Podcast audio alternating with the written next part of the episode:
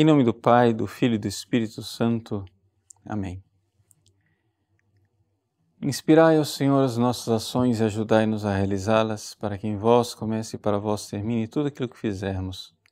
Por Cristo, Senhor nosso. Amém. Santa Maria, Mãe de Deus, rogai por nós. Em nome do Pai, do Filho e do Espírito Santo. Amém. Muito bem, voltamos ao nosso programa de Direção Espiritual. Você deve ter notado que no ano de 2016 nós não tivemos nenhum episódio do Direção Espiritual. Por quê? Porque em 2016 nós é, fizemos aquela experiência de aprender a rezar, o Ensina-nos a Orar, que entra dentro deste quadro geral da Direção Espiritual. Então, vamos agora retomar o programa e eu gostaria de tratar hoje do ato de fé. Por que esse assunto? Pelo seguinte, é, o ato de fé é aquele que realmente faz com que você cresça espiritualmente, porque é o ato de fé que edifica a igreja. Veja, é importante isso. Você conhece aquela passagem do Evangelho de São Mateus, capítulo 16, em que Jesus pergunta aos discípulos: Quem dizem que eu sou? E aí Pedro professa a fé e diz: Tu és o Cristo, Filho de Deus vivo. Jesus olha para Pedro, diz: Tu és feliz, porque não foi nem a carne nem o sangue que te revelou isso, mas o Pai do céu. E aí ele diz assim: Veja só. Por isso eu te digo: Tu és Pedro, e sobre esta pedra edificarei a minha igreja, e as forças do inferno, as portas do inferno, não poderão vencê-la. Veja, eu não quero aqui entrar na questão específica dessa passagem do primado romano, ou seja, do primado de Pedro, etc, etc, a função do Papa. Tudo isso é verdade, mas vamos deixar isso de lado. Vamos olhar para a realidade que se aplica a todos os fiéis, a mim e a você. Jesus está dizendo que é sobre o ato de fé que a igreja é edificada, ou melhor ainda, é o ato de fé que vai edificando a igreja, porque é o ato de fé que vai alimentando você. Para você entender a importância do ato de fé, é como se fosse o seguinte: o ato de fé é como se fosse o cordão umbilical que nos une a Deus. Nós somos o feto que está se desenvolvendo. Para você crescer espiritualmente, você precisa fazer muitos atos de fé, ou seja, o cordão umbilical precisa estar ativo, funcionando, não é? para é, que ele cresça. Só que existe uma diferença. Existe a fé enquanto virtude que já está em você, e existe o ato de fé exercido. Eu gostaria de explicar agora na direção espiritual né, como é que você é, realiza um ato de fé exercido. Tá? Porque quando você está dormindo, você tem fé. Né? Claro, você é cristão, você tem fé. Mas o que acontece é que não está exercendo o ato de fé. Então, eu quero que você entenda isso.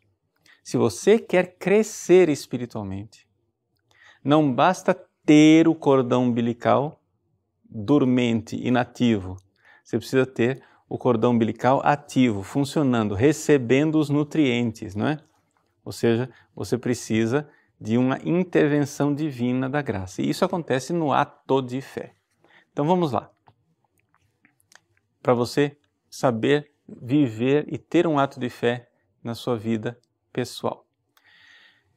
Primeira coisa que eu quero dizer para você é o seguinte: o ato de fé não é uma coisa rara.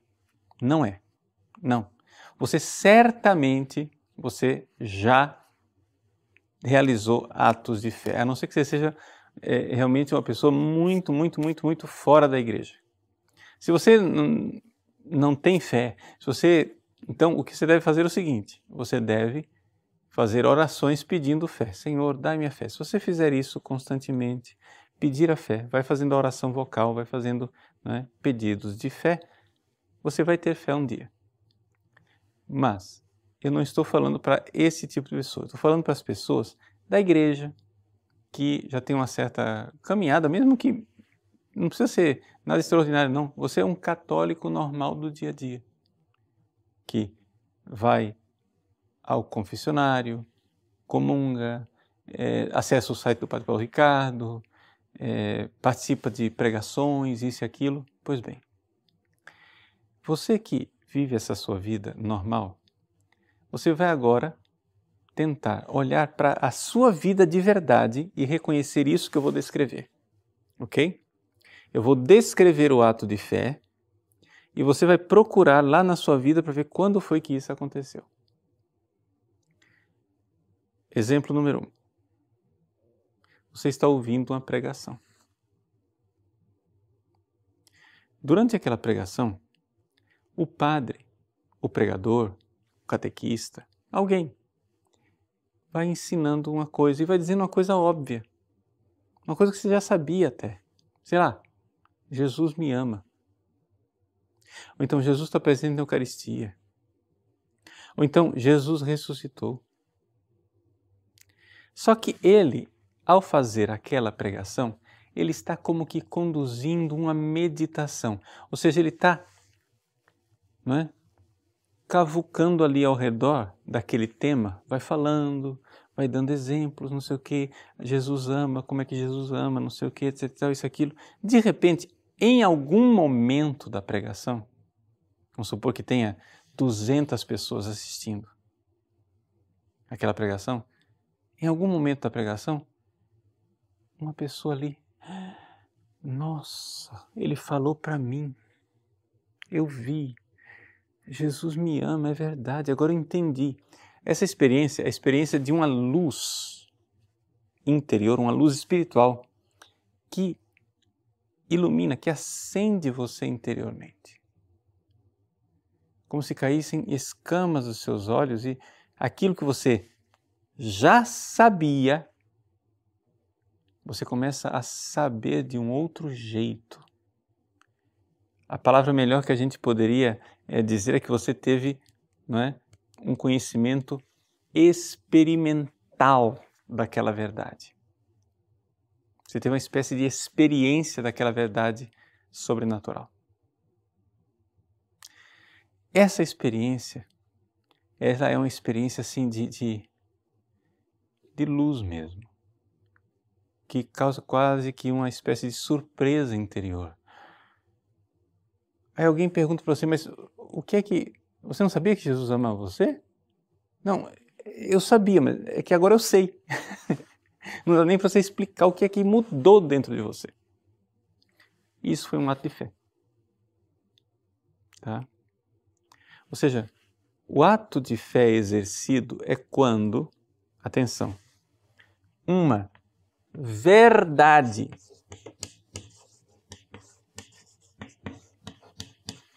sobrenatural, não é uma verdade, Deus me ama, Deus criou o mundo, é, sei lá, Jesus está presente na Eucaristia. Uma verdade sobrenatural, não é? Ela aparece para minha inteligência.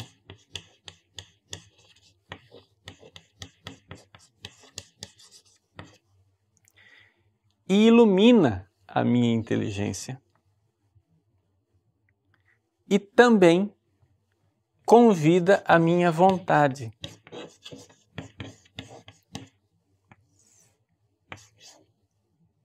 O ato de fé propriamente dito, ele acontece na inteligência. Mas ele também, ele ilumina a inteligência e convida a vontade.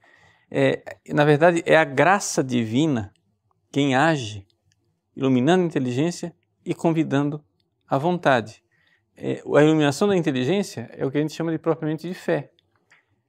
O convite da vontade é um convite para o amor, não é? que são os dois atos é, é, é, mais importantes. A vontade também entra no ato de fé, de, de fé, mas eu não vou entrar nesses detalhes aqui, porque senão vai criar muita confusão. Vamos ficar no, no simples. O que interessa é o seguinte: quando o pregador pregou uma verdade, aquilo lá iluminou a sua inteligência. E você, então, começou a enxergar uma coisa. Isso é um ato de fé. ok? Você antes já sabia que aquilo era verdade, mas agora você realmente é, experimentou uma luz interior. Pois bem, eu dei o exemplo é, de uma meditação coletiva chamada pregação. Só que você pode fazer isso na sua oração pessoal. Qual é o problema aqui de você enxergar isso na sua oração pessoal? É que, na verdade, o ato de fé na oração pessoal, ele vem acompanhado de uma série de outras coisas que você faz. Vamos dar um exemplo da alimentação. O que é, que é o mais importante na alimentação? O mais importante da alimentação é nutrir, não é isso? Isso é o mais importante. Só que a alimentação ela vem acompanhada de muitas outras coisas. Por exemplo, você tem uma sensação do o odor da comida, o cheiro. Nossa, nossa, que gostoso, você está fazendo, tá fazendo tal coisa. Aí quando chega a comida na mesa, você vê tá aquele prato bonito, enfeitado, convidativo. Nossa, que comida bonita. São todas sensações. Você, sensação do olfato, sensação da visão. Aí depois você vai e põe na boca. Hum, que gostinho, que coisa boa, né? O paladar. Nossa, aí depois tem outra sensação gostosa, que é a sensação da saciedade. Ah, encheu o meu estômago, né? Ah, saciei. Mas nada disso é nutrição. A nutrição é um negócio meio secreto, escondido, que está lá, está acontecendo, né? Todo esse processo para chegar lá na nutrição que no fundo você não enxerga. Você vê que você nutriu como? No dia a dia, porque você vai lá segurar, vai levantar um peso, aí você tem força, né? Você sente que você não está fraco, sente que você, né? Tem aquela energia interior, mas não foi na hora de comer que você viu necessariamente, né? A nutrição acontecendo. Agora você imagine que uma pessoa não percebe que o importante da alimentação é o nutrir. Então ela fica apegada Aqui, ao cheiro da comida, à aparência da comida, ao paladar da comida, ao sentimento de saciedade da comida. E não se preocupa com a nutrição. Só acontece que existem momentos da vida em que essas coisas não funcionam. É, o seu é, paladar não está tão aguçado, ou sei lá, você está doente, você está no hospital, o médico vai e passa né, uma, uma cânula pelo seu nariz para que o alimento chegue lá no estômago. Você não sente sabor, você não sente saciedade, você não sente cheiro, você não sente nada, mas você está se nutrindo. Está acontecendo a nutrição. Então eu digo isso por quê? Porque a gente precisa saber o que é que é o essencial da vida de oração, que é o ato de fé, né? Então, o ato de fé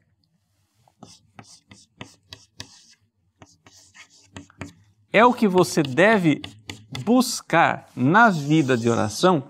Por quê? Porque é Ele quem vai edificar você espiritualmente, é Ele quem vai alimentar você espiritualmente, é Ele quem vai fazer você crescer espiritualmente. Então, o ato de fé é o quê? É essa, esse tubo, né? essa, esse cordão umbilical que vai nutrindo a criança, não é? Dentro da barriga da mãe. Ele exercido, você vai crescer espiritualmente. Não exercido, você não vai crescer espiritualmente. Então, até agora, não é? O que é que nós fizemos? É só estamos tentando fazer você. Primeiro, primeira coisa que eu fiz, falei da importância do ato de fé, depois descrevi uma situação em que você provavelmente já, já teve, você já viveu essa experiência de um ato de fé durante uma pregação. Agora, eu estou dizendo que na sua vida de oração esses atos de fé precisam acontecer. Agora vamos passar para a vida de oração concretamente, para que você veja que na vida de oração tem o cheirinho da comida, o gosto, a aparência da comida, o gosto da comida, a saciedade, mas nada disso é a nutrição. Ou seja, na vida de oração, você tem a oração vocal, você tem a fantasia, você tem os sentimentos e as consolações, os movimentos interiores, mas nada disso é o ato de fé. O ato de fé é aquela nutrição, aquela coisa né, escondida que eu agora vou tentar, tentar fazer você perceber como e quando isso acontece na sua vida de oração. Atenção, eu quero que vocês entendam uma coisa. Eu estou aqui dando aula de natação fora da água. Esse é o problema. Ou seja, eu estou tentando explicar para você como que faz a coisa. O professor pode dizer, olha, você primeiro põe o braço assim, aí põe o braço assim, aí você nada assim, assim, assim, assim, assim, assim, é tudo explicação. Mas se você não se jogar na água, não vai acontecer. Esse é o problema. Então vamos lá. Então, para a gente entrar um pouquinho na água, tá? Vamos é, é tentar expressar para você, porque se o ato de fé é difícil de você perceber dentro de você, é impossível de você perceber ele dentro de mim, porque eu não tenho como fotografar o meu ato de fé agora, não, não tenho como fazer isso. O que você vai ver é, é a coisa que está ao redor. Tá? Então vamos lá. Vamos rezar. Vejam, dentro de nós, no nosso mundo interior, não é porque a coisa está dentro de você que ela é necessariamente espiritual. No nosso mundo interior, existe uma parte do nosso mundo interior que é, digamos assim, a parte mais rasa do nosso mundo interior. Esta partezinha rasa aqui de fora, a casquinha do mundo interior, é aquilo que nós temos em comum com os animais. Como é que eu sei que isso daí, portanto, é uma coisa que é cérebro? Veja só. Não é espírito propriamente dito. É claro que no homem não tem jeito de você dizer assim, corpo, faz isso daqui e deixa a alma lá longe. Não, é sempre o composto que age. Eu quero que, que você entenda bem. Quando o seu cérebro age, a alma está lá também. Mas eu quero que você entenda que ali a sua alma está envolvida numa coisa que é própria do animal. Por mais que o seu cérebro seja um pouquinho melhor do que os dos outros animais, ou bastante melhor do que o dos outros animais, seja como for, isto é cérebro.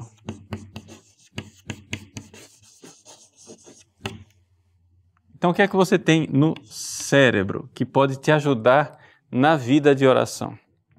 Não é? Primeira coisa, você vai rezar. Então, você primeiro tem que notar os seus sentimentos.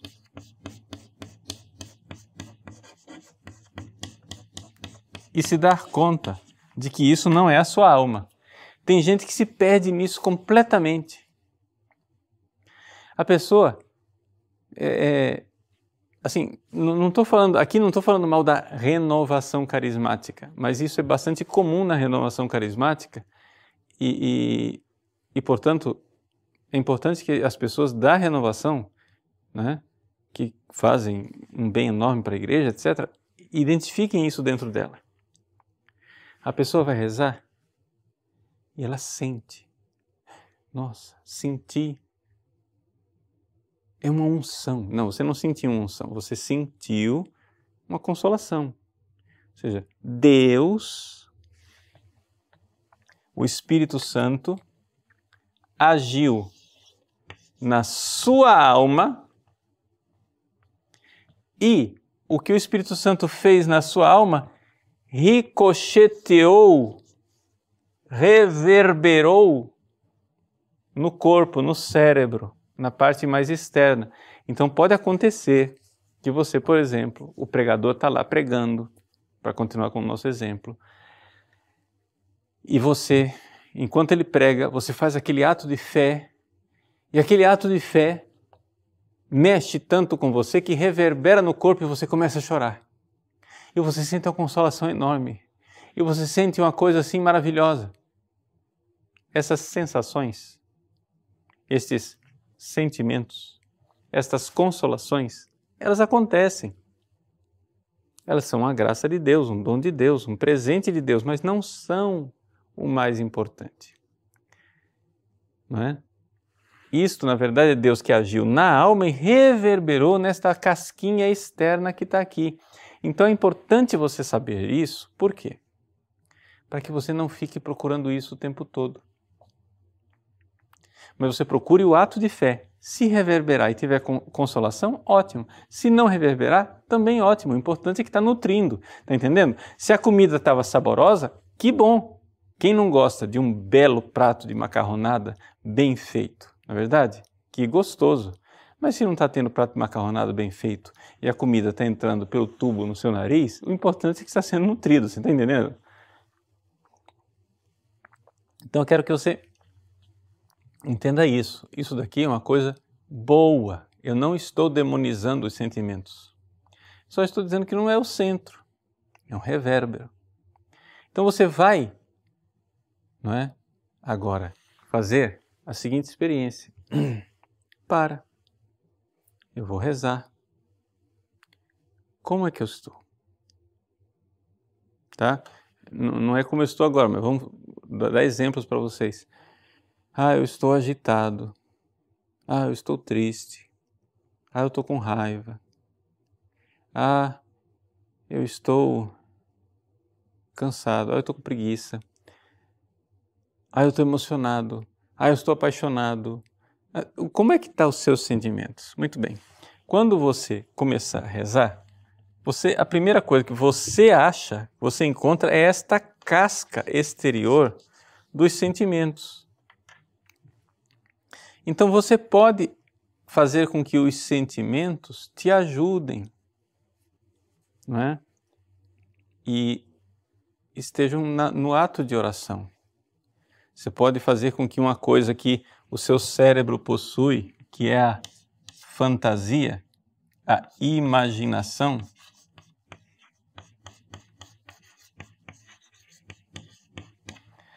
te ajude para rezar, né? Mas os animais também têm imaginação. Tá bom? Então, assim, tudo isso ainda não é sua alma. Tudo isso pode ajudar. Ainda não chegamos lá no ato de fé. E como é que você vai chegar no ato de fé? Tudo isso vai pode te ajudar ou te atrapalhar. O ato de fé, propriamente dito, ele acontece quando você busca dentro de você o Cristo ressuscitado,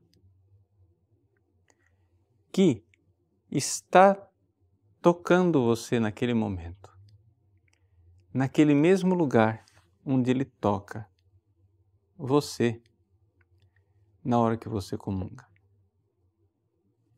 Então, até aqui eu expliquei né, tudo que são os, os arrebaldes, digamos assim, os arredores do ato de fé, precisamos agora dar o passo.